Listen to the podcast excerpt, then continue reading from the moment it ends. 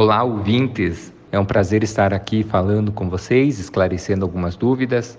Uma ouvinte que teve problemas aí com locação de temporada é justamente nesta época onde esses problemas surgem. Então é importante a gente esclarecer essas dúvidas. É importante tomar alguns cuidados antes de alugar um imóvel por temporada, principalmente porque são imóveis fora da cidade onde a pessoa reside muitas vezes distantes, geralmente são imóveis no litoral, então é importante a pessoa se precaver. De que forma? Primeiro ela tem que fazer uma pesquisa, verificar se a empresa ela que está oferecendo ela existe, a pessoa física que está oferecendo se existe, de preferência fazer uma verificação no Conselho Regional de Corretores de Imóveis, que é o CRECE. Lá a pessoa pesquisa o número do CRECE, vê se existe aquele corretor, aquela empresa, a imobiliária.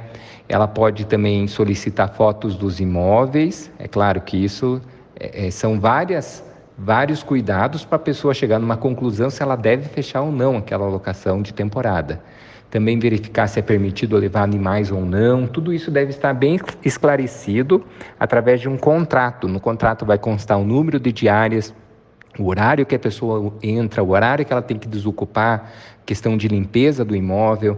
Então, são informações importantes que devem estar no contrato. Hoje, o contrato pode ser assinado digitalmente, as pessoas não precisam se reunir para assinar um contrato e geralmente esses contratos são feitos desta maneira. Além disso, ela tem que se prevenir, verificar é, gastos extras, como taxas, taxa de limpeza, demais cobranças administrativas que venham a ser cobradas para ver o valor final se realmente vale a pena.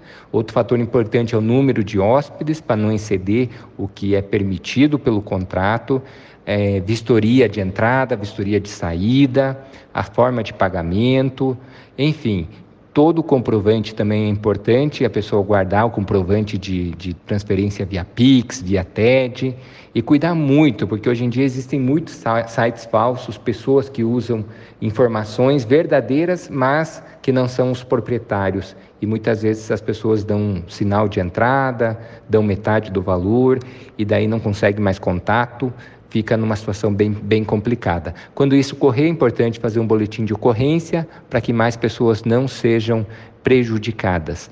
Agora, todo cuidado é pouco. Sempre procurar, ainda que às vezes pague um pouquinho a mais, mas procurar alugar de empresas, de pessoas, fazer uma pesquisa bem ampla antes de fechar um negócio. São dicas importantes para que as férias não se transformem num pesadelo de fim de ano, num pesadelo aí de verão.